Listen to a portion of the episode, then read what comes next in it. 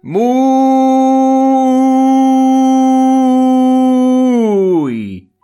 buenos días, tardes y noches a todas las personas que escuchan este programa llamado, denominado, conocido como Nidan Spoiler. Aquí desde Caldera para el Mundo les habla David y como es habitual me encuentro con mi querido amigo que, que estando en la latitud de la región metropolitana en el sector que se votaba a prueba, don Rodrigo. ¿Cómo estamos, amigo? Muy bien, amigo. Como usted dice, ya aquí grabando un nuevo capítulo de Ni tan spoiler. Eh, y ya casi a una semana de lo que fueron las elecciones. Eh, ¿Le causó sorpresa el tema de las elecciones? En función, yo imaginé que iba a votar más gente, pero en verdad la gente respondió, me imagino. O sea, o sea no me imagino, respondió. Eh, hubo alta afluencia en, en verdad en las votaciones. Yo iba a ir a mediodía pero en verdad había muchísima, muchísima gente, así que tuve que esperar un poco, fui como a eso de las 4 de la tarde, eh, para, mm, para, evitar un poco el, tumulto de gente, pero, pero buenísimo, qué bueno que sea en verdad ese, eso es un poco lo inconveniente, que, hay, que haya habido bastante gente. Eh, no, a mí me dejó como, o sea, mira, no me sorprendió el resultado para nada, tampoco me sorprendió la cantidad de gente porque, o sea, a mí me dejó un trago amargo esto, porque siendo como bien objetivos, eh, no votó por mucha gente, votó poca. Votaron 500.000 personas más de lo que votaron en las elecciones pasadas. Y el padrón es de casi 14 millones de personas. Votaron 7 millones y medio. Entonces tampoco es algo que haya... Oye, ¿sabes que Chile cambió? Realmente las personas están como motivadas y creen en los procesos, en los procesos institucionales eleccionarios. No, eso no, no existe, creo yo. Porque además que la... Y el día después hemos estado viendo acá el tema de del aprovechamiento político. O sea, eh, se hizo un plebiscito para hacer una nueva constitución y personajes de la política más rancia y muy random están diciendo yo quiero ser constituyente, yo quiero ser constituyente. Cuando eso debería operar desde las asambleas, eh, de la asamblea. Además que el, sistema de elección de los constituyentes tampoco es muy, muy participativo, digámoslo. Así que a mí me deja como todo. Bueno, yo no, confía mucho en este proceso, pero me deja así como. Todavía titubeante y expectante a ver qué pasará. Oye, pero es verdad, en verdad, mucha gente que eh, no tiene nada que hacer ahí está postulando a ser eh, constituyente, como por ejemplo mm, la tía Pikachu, Adriana Barriento. Eh, no sé, yo creo que en verdad hay que tomarse el tema bien, bien en serio. Y. Y yo creo que también que quienes se debiesen escoger son. Deben ser como por, por según el área que se va a construir la constitución. Es decir, si vamos a hablar del área, no sé, laboral, eh, que hayan abogados, expertos en el tema, no gente que, que, se leyó la constitución eh, uno, un par de años antes. Me refiero a que gente como especialista en el tema. Yo creo que en verdad tiene que ser algo bien, bien estudiado y la gente que escojamos en verdad tiene que ser gente bien, bien preparada no porque salió la tele o algo así, tiene el mérito para hacerlo.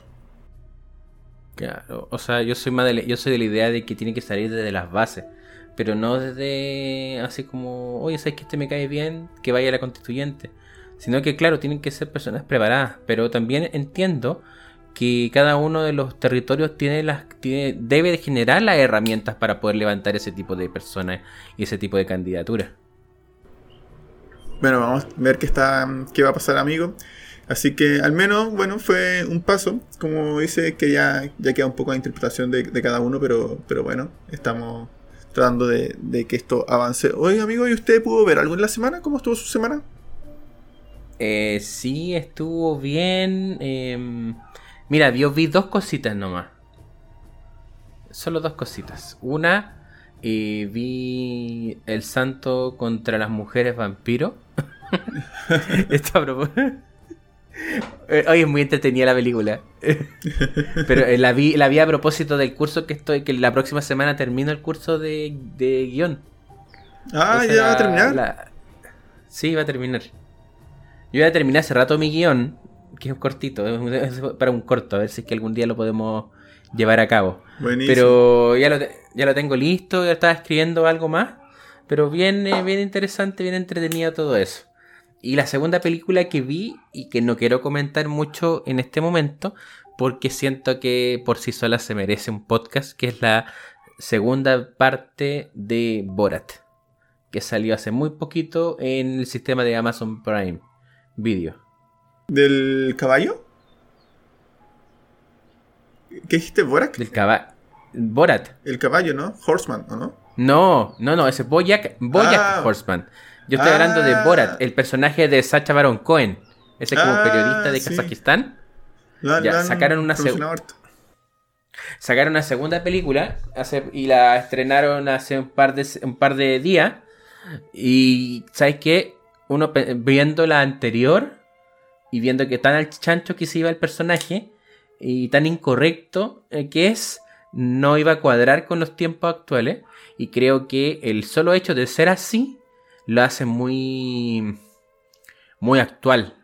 Pensando en todos estos como personajes que pululan la...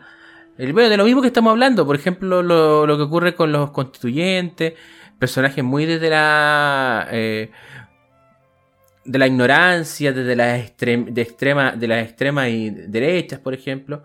De hecho, es una de, los- de las cosas que quería hacer el Sacha Baron Cohen era que la película saliera un poquito antes de las elecciones gringas.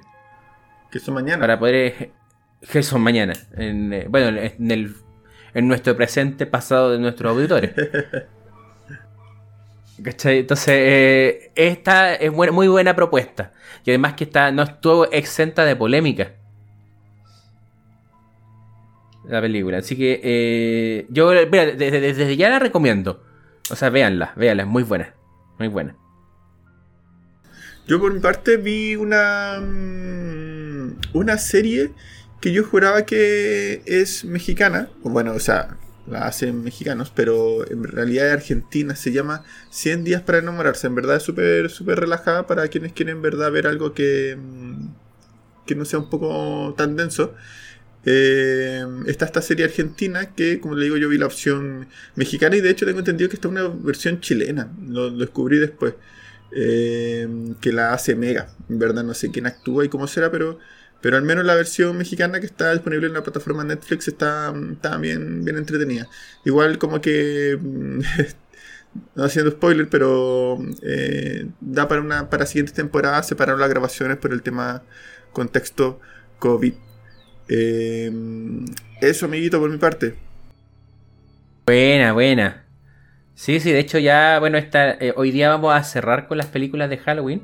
Eh, igual que la, primera parte de octubre, voy a subir los tres capítulos que tenemos en, cartera casi la misma semana, que se, va a ser a partir de este domingo. Porque lo... Para menos por, como, como está funcionando mi internet, eh, parece que esa es la situación más cómoda. Subirlo así como varios juntos. Porque en mi internet no daba así como para poder hacerlo como corresponde, como me gustaría. Pero bueno, lo vamos a hacer así. Y después ya volvemos a la, al variopinto de producciones. Que igual habían, hay hartas películas que nos quedaron en el tintero durante este mes de, de octubre. O sea, la, la de Tom, la película de Tom Holland. eh, que, que el, Fernan- el Fernando decía que la, que la viéramos, que la viéramos. Claro, pues tira la piedra y después esconde la mano. Ya, buenísimo. O sea, este año en verdad hay que aprovechar porque hay, hay pocas películas en verdad. O sea, bueno, se sabe que los Oscars lo van a mover, no se ha dicho tampoco nada respecto a qué fecha, pero, pero este año está como para tirarse un- una película más o menos y con esa recabar Oscar, en verdad, porque ha habido bien Sí. poquito. Sí. Así que ahí eh, hay que esperar. De hecho, eh, otra, otro datito la de Borat. La de Borat alcanzó a agarrar la pandemia. Se empezó a filmar un poco antes y también tiene como cosas de la pandemia. Ah, mira, mira. Es igual interesante que, que se hagan como que incluyan en las películas, los documentales temas de asociados a, a la pandemia, que, que Sí. creo que hay un antes y un después en función de la pandemia. Sí. Me acordé de otra cosa que vi. Vi el especial de la pandemia de South Park. ¿Sí? Sí, es muy chistoso. Está muy bueno. ¿Dónde lo viste? eh, en un medio alternativo de distribución. Pero lo, lo pasaron por Comedy Central. Ah, ya. Está, lo pasaron por Comedy Central y está tanto en inglés subtitulado como en latino doblado. Porque le- a diferencia de Estados Unidos, los equipos de los equipos latinos están funcionando como corresponde. O sea, están, Porque el capítulo eh, lo grabaron, o sea, como los de Sopar tienen un sistema de sacar un capi, pueden sacar un capítulo en una semana. Entonces lo que tiene que ver con el, lo gráfico lo hicieron rápido, pero lo que más costó fue lo de las voces. Sí, Pero cuando lo mandaron a Latinoamérica para la traducción, ahí no tuvieron problema porque los estudios están funcionando, los estudios de grabación. Ah, mira, qué bien. Qué bien, no tenía idea. Así que todo lo que es doblaje se está empezando a retomar. Sí, porque habían varias películas o series que sin disposición a, al tema de, ¿cómo se llama? De, de doblaje, o sea, con las voces dobladas por ese tema. En un momento. Estaba solo la opción Card. Sí, y lo otro, amigo, es que en la comunidad de podcast en español, el día de hoy, como, bueno, nosotros estamos grabando día 31 de, de, de octubre, último día del año. No, pues estamos en 1 de noviembre. Hoy día, Ah, no, 31 de octubre. No, 31. Hoy estamos 31 de en octubre. pleno Halloween, amigo. Pero Halloween, ya. Mañana, mañana entonces. Mañana eh, van a, se va a grabar un, un capítulo especial de un streaming de podcast en español. En los cuales van a participar distintos podcasters hablando sobre Halloween. Así porque si le interesa, amigo, para que lo inscribamos. Ya, buenísimo, buenísimo. ¿Y eso lo van a hacer ahí en la página? En la página. Ya acá le mandamos un saludo a toda la gente ahí que está, que participa y, y que sigue la, la página de, de Podcaster.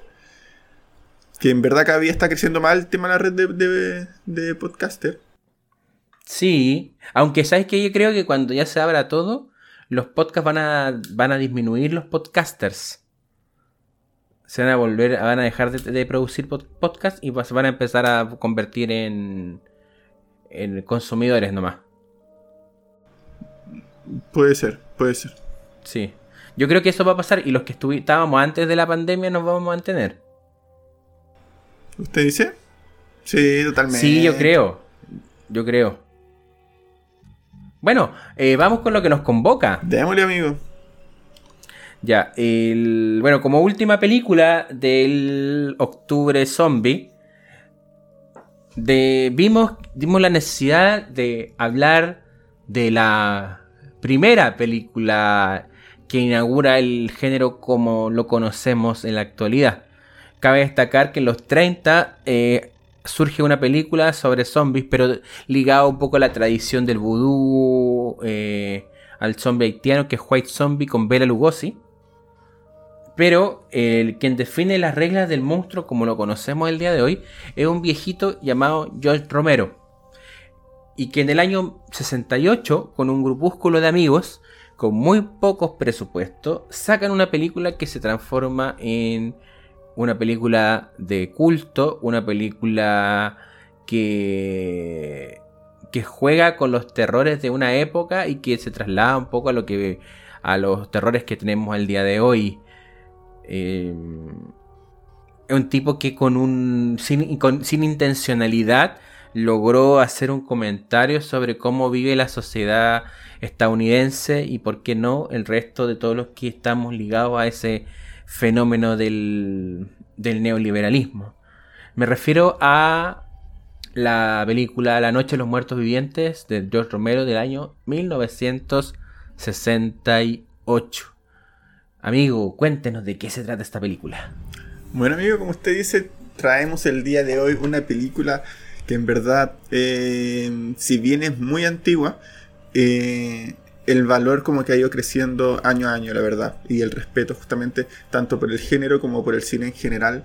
Eh, y esta es una de sus obras más clásicas, La Noche de los Muertos Vivientes, que como usted dice, amigo, eh, no solo marca el inicio de Romero, sino también marca todo el inicio del cine zombie.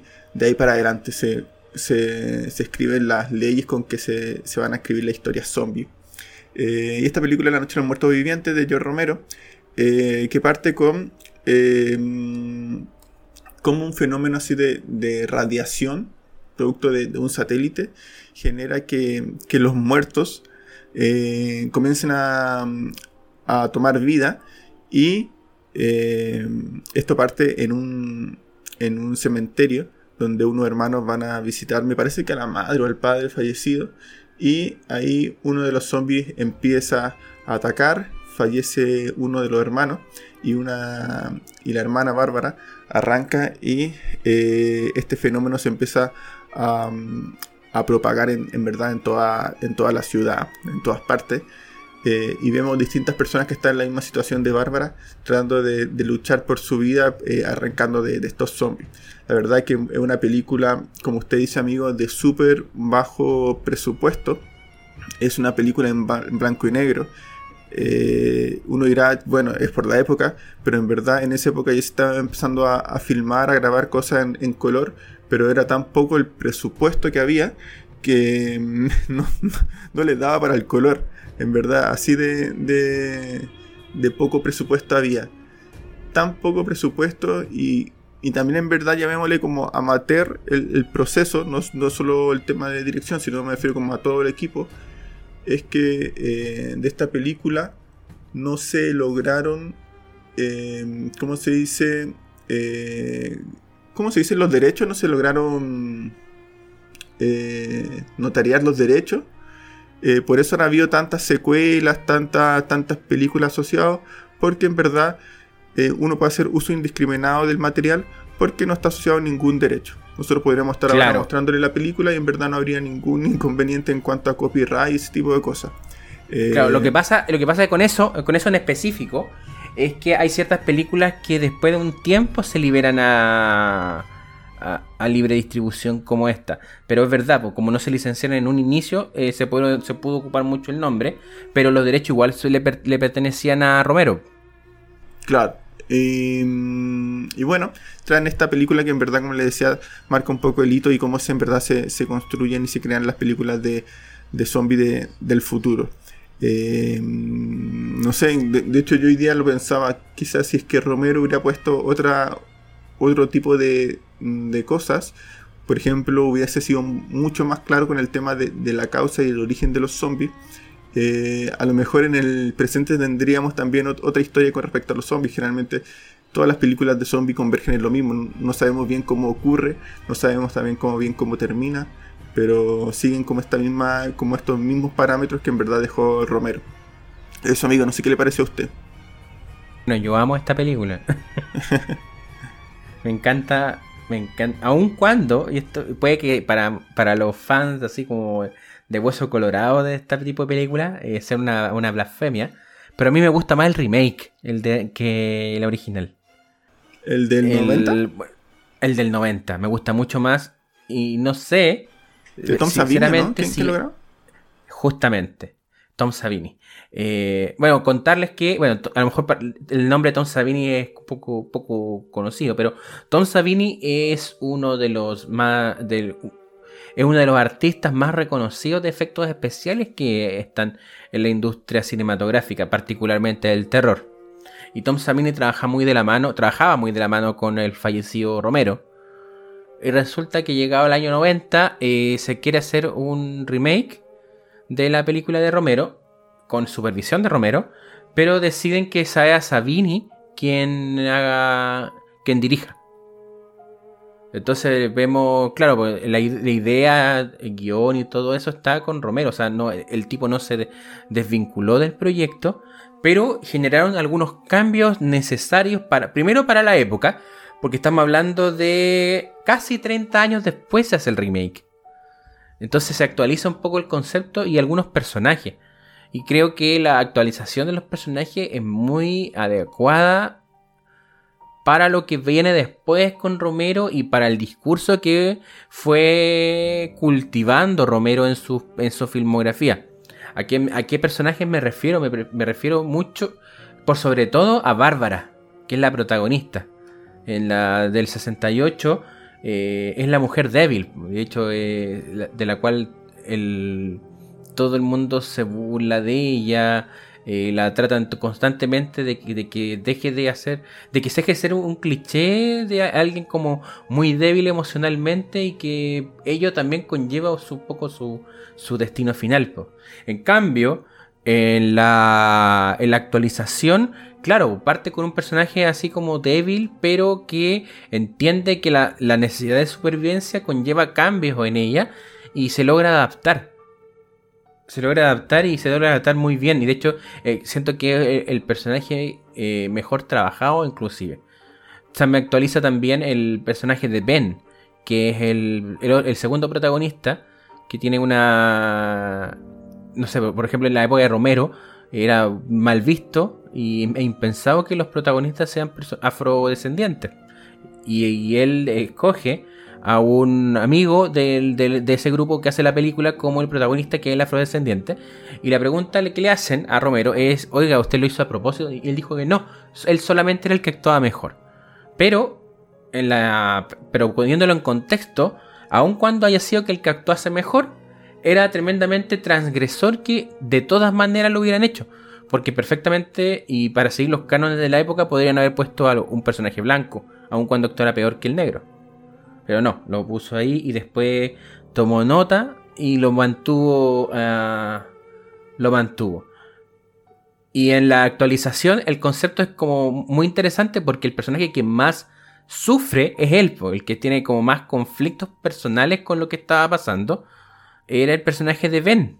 Y además es el, el, personaje, el personaje más inteligente, pero que también está más conflictuado.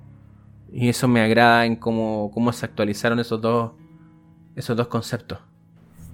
Amigo, eh, usted que tocó el tema de, los personajes em, y Bárbara siendo como uno de los, de los personajes como bien, bien fuertes en la película, em, generalmente se hace la crítica a Romero de que no le saca partido a los personajes femeninos. ¿Le parece que en este caso sea, sea el caso? Eh, y sobre todo comparado con la versión del 90. Sí, totalmente. ¿Sí? estoy de acuerdo con esa. sí, estoy de acuerdo con esa crítica. El cuento de, Romero era con poco por la reivindicación racial y de clase, pero no de género. Y nunca fue de género para Romero. Porque eso es evidente. sí, un cambio bien, bien grande a la de la de Romero con respecto a la de Sabine. La de Sabine vemos una Bárbara mucho más empoderada. Claro, pero igual tenía un personaje femenino torpe, que es la polola de... Ay, que no me acuerdo, no el nombre del personaje, pero son los dos, los, jovencitos de la...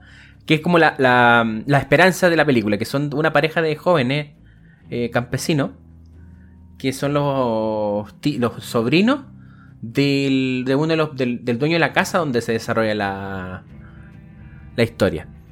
Y son como, ambos son muy torpes como pareja. Sobre todo él, él es muy tonto. De hecho, en la, la peli, tanto en la original como el remake, mueren por culpa de él. Eso también un, un tema, amigo, eh, que le quería consultar. Eh, mm, en esta película, bueno, como usted dice, hay harto, hay harto remake, pero estamos comparando los principales, que es la, la, la, película del 68 de Romero, la original, con, con la de Sabine el, el 90. Em, en verdad, si bien tienen varios elementos eh, comunes, también diferencian en varias cosas como estamos, hemos estado conversando. Y uno de esos eh, elementos es el final de la película. Em, ¿Qué le pareció ese cambio de final? Sabemos que igual los finales de Romero son siempre también en una determinada línea. Eh, y, y, cambiar el final en una película igual, igual es potente si existiera Twitter, hubiera existido Twitter, hubieran destrozado a Sabini. Pero. Pero no, a mí me parece. Eh, o sea, para Ben, me parece muy malo el cambio. Para Bárbara, me parece muy bueno. ¿Qué final le gustó más? En el... Sea honesto, amigo. soy honesto, me gusta más el final de la nueva. De Sabini el de Sabini. Y solamente por algo, no, no solamente porque lo mejora para Bárbara, sino que también porque eh, te hace una Bárbara reflexiona después de que, de que termina la acción y, atacan y logran salvar logran salvarla. En que lo primero es que el malo tenía razón desde el principio. Y eso lo hace un muy buen villano cuando el villano tiene un punto y ese punto es indiscutible y aún así se pone en duda y en jaque al, al protagonista, yo lo encuentro bien, bien interesante. ¿Ya? eh, en que la rabia, Bárbara sea quien castigue al villano, me parece también muy bien. ¿Ya? Pero también cuando hace esta anotación sobre, oye, somos, somos ellos. Y los redneck no entienden porque están en su salsa disparando. Ahora tienen permiso para dispararle a las personas, aun cuando estén fallecidas. Pero y se, y se divierten y la pasan bien con estos monstruos que no son otra cosa que nuestra representación de la, de la barbarie. Y están re felices, pues como están como en su salsa. Y ella los mira así como con, con repulsión con repulsión esa forma de ver de como de, de que tú te disfrutas con el con algo como es terrible. De hecho siempre te dan como la idea de que los muertos sufren. Que una suerte de sátira de la noche de los muertos vivientes que se llama El regreso de los muertos vivientes. La película era una suerte de documental o de algo, de algo real. ¿cachai? y ellos son los que introducen este concepto de que los zombies comen cerebros de que comen cerebro, de que, de que los zombies hablan. Sí, y después dicen, ¿y por qué come? En un rato entrevistan a un zombie y el zombie está así como casi destruido y le preguntan, ¿por qué tú comes cerebros? Es porque se por el dolor. Y claro, pues cuando dicen el tema del dolor es que están haciendo alusión a estos gruñidos constantes de los zombies romerianos y que se mantienen en prácticamente todos los zombies. Porque después esa, esa, esa suerte de, película que trataba de ser una, una secuela que no era secuela, que era otra línea, otra, otra franquicia, se transformó en franquicia y sacaron varias películas. Y crearon su propio universo zombie. De hecho, hay una que también es como bien conocida, que a lo mejor la, a lo mejor la, la gente la conoce por la carátula. En la carátula sale una mujer zombie que muy estilizado el personaje, no se ve como... Eh, se tratan de que se vea muy sensual la tipa. Y tiene como unas uñas eh, metálicas que le se como insertada en los dedos y tiene como una, aura como muy gótica que se llama El regreso de los muertos vivientes 3. a lo mejor no sé si ha visto ese. Es que en, el tiempo del videoclub, esa es una película muy. Yo me acuerdo que la, la promocionaban en Antofagasta, por lo menos, eh, una historia, historia de videoclub.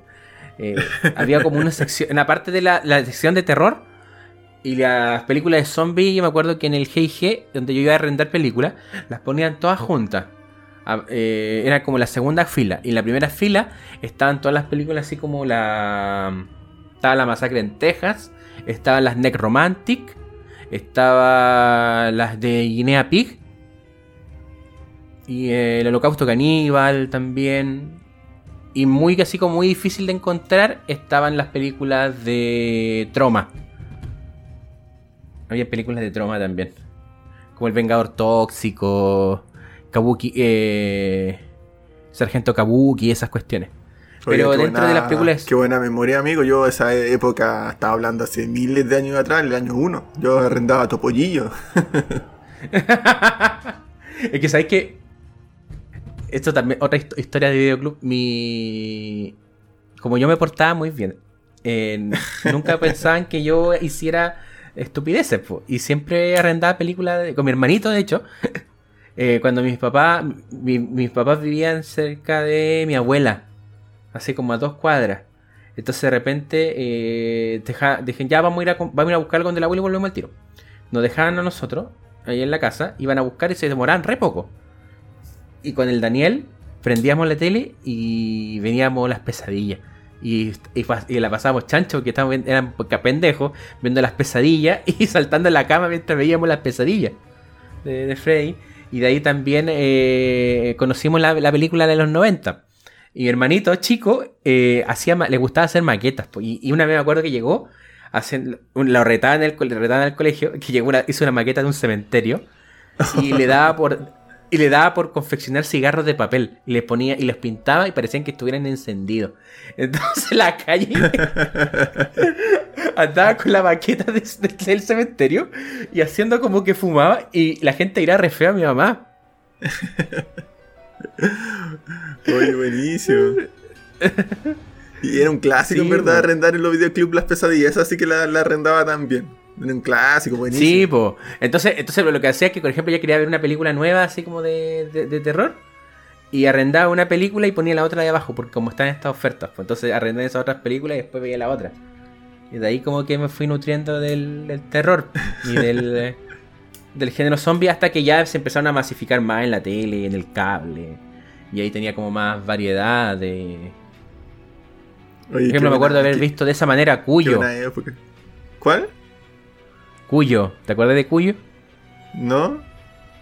Es una película que está basada en un cuento de Stephen King de un San Bernardo que tiene rabia. Ah, o sea, la, he escuchado, pero no, no, la he visto. O si la vi, vi como cinco minutos que me acuerdo que me parece que la daban así como esas películas de TVN en la noche, un viernes en la noche, pero cinco minutos porque me, me daba miedo. Sí, no, eran bacanes. Pero era, era mucho mejor lo que tú encontrás en el, el videoclub de Barro que, por ejemplo, en Blockbuster. Ah, totalmente encontráis unas joyitas muy buenas. Qué lástima que. Qué lástima que ya no esté disponible. O, sea, sea mucho más difícil conseguir esas películas en VHS. Eh, porque también te le dan como atmósfera. Me acuerdo que, uno, te daba como atmósfera que se vieran, tuvieran tan mala calidad gráfica. Porque claramente las grababan y las regrababan montones de veces. Entonces tú, tú arretabas una película y se notaba que la película estaba carreteada. No, y uno le metía la cinta en el VHS y como que no ponía play, pero no quería mirar porque generalmente no estaban rebobinadas, entonces uno no quería que ver el final de la película, entonces como que cachaba el tiro y le empezaba como a, tirar para atrás, a retroceder. Claro, y tenían unos comerciales adelante sobre la piratería. Si usted arrienda películas piratas, esta es la única imagen que verá. Y mostrar un pirata como con traje de preso. que te va a meter preso por una película pirata. Uy, qué buena. Qué buena. Qué buena época. Qué buenos recuerdos. Sí, qué buenos recuerdos. Ahora, volviendo a la película. volviendo a, La Noche de los Muertos Vivientes. Eso, eso es como biografía nomás. volviendo a La Noche de los Muertos Vivientes. Eh, como que, ¿Qué mensaje crees que quería dar a conocer Romero con sus zombies en esta película al menos?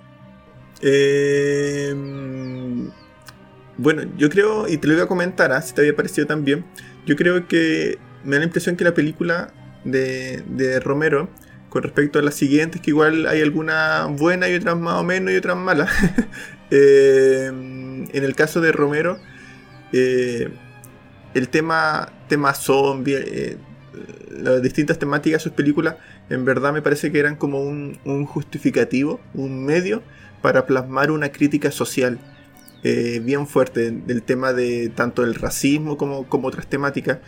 Eh, y me parece que si bien eh, las otras, algunas lo conservan un poco, no está al nivel de, Romero. Me parece que con, Romero se, establece mucho más el tema de cómo cómo se genera diferenciación en, cuanto a la sociedad y cómo esa, cómo esa diferenciación, eh, como ese mal instaurado a nivel social, no es algo que, sea como tan optimista y que se resuelva en verdad de un día para otro, de un par de, medidas paliativas. Eso me, da un poco la impresión. No sé qué le parece a usted, amigo, y con respecto a esto, que, si bien eh, han habido otra, otras secuelas de esta película o remake, eh, me parece que ha, ido perdiendo un poco la, crítica social que, establecía Romero. Yo sabéis que le echo la culpa a eso a 28 días después. Parece que me gusta la 28 días después. ¿Por qué, amigo? Me gusta esa película. ¿ah? Creo, me gusta, creo que es mejor la segunda. Creo que es 28 semanas mejor que 28 días pero como que pierde este tema de efectivamente de lo que es la crítica social y se vuelve más como el show pirotécnico de. De hecho en la cuarta película de Romero que La Tierra de los Muertos utilizan eso, eh, eso de manera literal en lo que tiene que ver con el espectáculo como mecanismo de distracción. Los zombies de Romero eh, bueno cuando hicimos el capítulo de la, del amanecer, hablamos de las distintas fases de un holocausto zombie. Y que la gran mayoría de las películas que vemos nosotros están instaladas en el outbreak, que es cuando parte la, la, pandemia. Que es como un poquito, casi tan, tan terrible como el coronavirus. Entonces, en el Outbreak es como todo el inicio. Y de ahí desaparecen esa historia y después vuelven a hacer otras películas de Outbreak. Pero lo que hace, Romero es dar, dar eh, mantención a los años. Por ejemplo, al amanecer de los muertos pasa como un año más o menos después de que después de la noche de los muertos vivientes. Entonces tú ya sabes que el fenómeno existe, que todavía no... porque eso, eso lo hace un poquito más realista. El mundo no se acaba en tres días, se acaba en, en un año. En un año, dos años se acaba el mundo. No es algo inmediato. Después, en, en el Día de los Muertos, pasaron 10. Y el mundo ya, claro, el mundo ya estaba acabado, pero y, las personas se meten en búnker. Entonces tú sigues la historia de eh, los eh, de militares. Que están haciendo los militares en vez de estar peleando con los hombres. Están experimentando. Tienen científicos eh, en, en sus filas y todos están experimentando y viendo el estrés que significa estar encerrado durante 10 años haciendo experimentos con muertos y cómo van evolucionando los muertos, uno ve el, tema del estado de la putrefacción. Por ejemplo, Romero era un fiel defensor de que el zombie tenía que ser lento y muy torpe con, y con resabios humanos.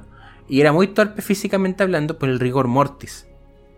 Eso es lo que es la, justificación de Romero. Los muertos tienen rigor mortis, por tanto no se pueden mover así como muy bien y si mantienen resabio humano, no van a poder operarlo, eh, no sé, por una piedra, un palo, un aparato, de la misma manera que un humano vivo. Entonces, por eso es que tienen esos comportamientos y de hecho empiezan a jugar con. Si mantienen resabio humano, quiere decir que pueden aprender.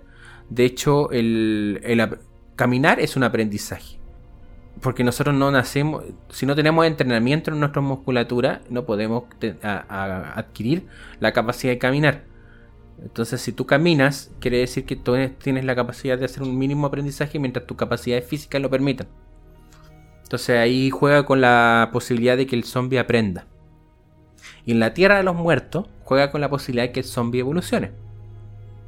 Y ahí ves zombies como mucho más humanizados que ya ni siquiera es que solamente tienen resayo humano, sino que tienen repeticiones de eh, actividades humanas que realizaban. O sea, si la porrista hace cuestiones de porrista, el tipo que ponía, que trabaja en una, bencinera, benzina el auto, ¿cachai? Y el tema del espectáculo, porque los zombies, cuando ya adquieren algo de conciencia de su propia condición, solamente apartan la mirada cuando ven fuegos artificiales. Y esa es la, forma en que la humanidad, después ya mucho tiempo, logra tener para poder enfrentarse a ellos, o sea, para poder eh, movilizarse en el mundo tomado por los zombies. ¿Y qué es lo que nos pasa a nosotros? Si nosotros somos zombies y que tenemos cierto nivel de conciencia, que hacen las esferas de poder? Nos distraen. En este caso los zombies los distraen con fuegos artificiales y a las personas con jaulas y sexo y otras cosas. Entonces es como bien interesante la, esa propuesta, que creo yo. Sí, a mí igual me parece que hay una, crítica social, o sea, establece cómo distintos personajes eh, se enfrentan como a, un contexto adverso, en este caso los zombies, y uno lo podría extrapolar eso en verdad como a, distintos contextos, ya sea eh, la pandemia, por ejemplo, actual, ya sea el tema medioambiental y infinidad en verdad de, problemas eh, sociales, ambientales, en general que le afectan a las personas y cómo las distintas sociedades eh, responden justamente a estas problemáticas y cómo sobre todo en Occidente respondemos eh, si bien de distintas maneras pero con una, con una postura bien inmediatista más, que, más que algo de, de, elaborar procesos y de, y de cómo lo vamos preparando justamente estos procesos en una mirada de, también de mediano y largo plazo. Eh, me parece que también hay una crítica en cuanto a, en cuanto a eso. Pero, pero bueno, es uno creo que de los fuertes de, Romero establecer, como decíamos, el tema de, generar crítica, debate eh, en base a esta temática. Distinto totalmente a lo que estamos viendo actualmente con los zombies, no sé, Walking Dead o algo así, que en verdad tiene toda una función comercial netamente. Y, solo se invierte en lucas en, que el, el, el zombie sea cada vez más feo hay otro, una curiosidad con el. En el, en el de Walking Dead tenían la obligación por contrato de que en cada capítulo, por lo menos, apareciera un zombie. ¿En serio? De, Sí, pues de hecho hay un capítulo que yo lo encontré igual bien me gustó. Debo decir que me carga la serie de, Walking Dead, lo que, lo que se transformó, pensando en esa hermosa primera temporada que hicieron. lo que terminó fue horrible. Bueno, pero hay un capítulo que es destacable, que es cuando se les cae un zombie, se dan, necesitan agua, encuentran un pozo y se dan cuenta que en el pozo hay un zombie que está hinchado en el agua, podrido, así asqueroso, y hacen todo el capítulo se trata de sacarlo del pozo para poder recuperar el agua. y hicieron ese capítulo porque, con lo menos como estaban pensando, estaba planificado, no tenían como meter zombies en ese, en ese, en ese tramo de la historia. Entonces se les ocurrió, oye, ¿sí qué tal si hacemos que el capítulo se trate sobre eso? Ya. Y hicieron la cuestión del zombie que no lo podían. No lo podían sacar. Y lo encontré re, inteligente como solución. Y también el. Porque en una cuestión tan chiquita como usar palancas, cuerdas, lo que sea. Y si mostraron el conflicto de los personajes. Que es como lo más. Que, es que, también es la médula de, esto. Porque el problema que te plantean en la Noche de los Muertos Vivientes es las reglas naturales de la vida se, se, acabaron. Ya no existen las reglas naturales de la vida. La muerte te puede traer de vuelta. Y tú, no, sin esa información, tenés gente especulando. De hecho, esta explicación de que es la, la cola del cometa que revive a los muertos, también es una, más, más que una explicación, es una teoría. Y para Romero nunca es importante porque los muertos se levantan. Lo importante es que los muertos se levantan. De hecho, no se levantan todos los muertos, se levantan solamente los recientemente fallecidos. Y tampoco en la original te dicen hay que destruirles el cerebro. Te dicen un fuerte golpe en la cabeza los inhabilita. El icónico es Removing the Head o Destroying the Brain. Es muy posterior. Sí. Bueno. ¿Cachai? Que cuando, que, cuando ya se vuelve como ya es comercial el zombie. Pero no, pues aquí es como algo muy más rústico. O sea, pégale fuerte en la cabeza y lo vaya a deshabilitar. Como podría deshabilitar a cualquier persona. Mm, sí. A mí me da risa que cuando mm, las personas están como súper bien se les ve, pero le muerde el zombie y como a los menos de dos minutos se le está cayendo el ojo, como que enflaquecieron, como que es como que rarísimo. Si solamente te mordió un zombie, o sea, te transformaste en zombie, pero no por eso se como que te estáis descomponiendo. Pero bueno. Sí, es que es que también eso, eso es chistoso porque la, la zombificación es muy, muy dispar entre personaje y personaje. Hay personajes que rápidamente se convierten y otros que no. De hecho, eso también es uno de los aprendizajes que, que te plantean derechamente en el Día de los Muertos que hay, hay un tiempo, periodo entre de que te muerden hasta que te transformas y en los cuales si, remueve, si remueves la parte del cuerpo mordida te podéis salvar. Hay un personaje que le mordieron el brazo y llega a la protagonista, lo tira al suelo y le vuela el brazo. Y se lo cauteriza con fuego. Así se lo quema, horrible. Y se lo quema y es horrible. Y como ya, déjame, te vamos a salvar la vida. ¡Pah! Le vuela el brazo y le quema el muñón. ¿Cuál carnicera ahí le, le, le, rajó el brazo de, una? Sí, y eso que y, las otras películas zombies es re poco visto. O sea, yo me acuerdo, ¿cuándo, ¿cuándo, han usado eso? En The Walking Dead lo ocuparon varias, varias veces. Porque Kirman en su, primera en su primera fase, cuando, el creador del cómic, eh, era muy, es muy respetuoso del género como tal. Ya entonces te planteaba eso. Y me acuerdo en otra película, mira, en Rec 2, o sea, en Rec 3, en Rec 3 también está esta idea de, que te tienen que amputar la parte mordida rápidamente para que no te transformes. Ya, pues, amigo, no sé si, si tiene algo más que comentar de, la película o ya vamos dándole cierre a no solo O sea, sí, pero ya me, pondría, me pondría latero. Oye, no solo cerrar esta jornada, sino también este, este especial de, de octubre con todas las películas zombies que hemos estado comentando, ¿no? Sí, sí, ha sido como bien entretenido ver solamente un género de terror. Y ahora ya después volver a lo, a lo nuestro. Y de hecho, eh, también marca con que, bueno, esto va a ser igual, lo que siempre digo, presente para nosotros, pasado para nuestros auditores, que el 1 de noviembre es, eh, es el aniversario de un año de No Somos Zombies. O sea, para nosotros mañana. De ni tan spoiler. Ni ¡Ah, no! Esta es la parte que voy a contar. Amigo, ¿qué se le está celebrando? Sí, no, de, tantos años se me pegó. De Nintendo Spoiler tenemos un año de, de vida. Y ha sido como bien entretenido este año de, de este proyecto podcast. Sí. Sí, es un año de aprendizaje y, bueno, eh, se ha ido construyendo también con los feedback, con las opiniones, con las recomendaciones que nos ha ido dando la gente que nos escucha. Así que también agradecerle a ellos que son parte de esto. Claro, claro que sí.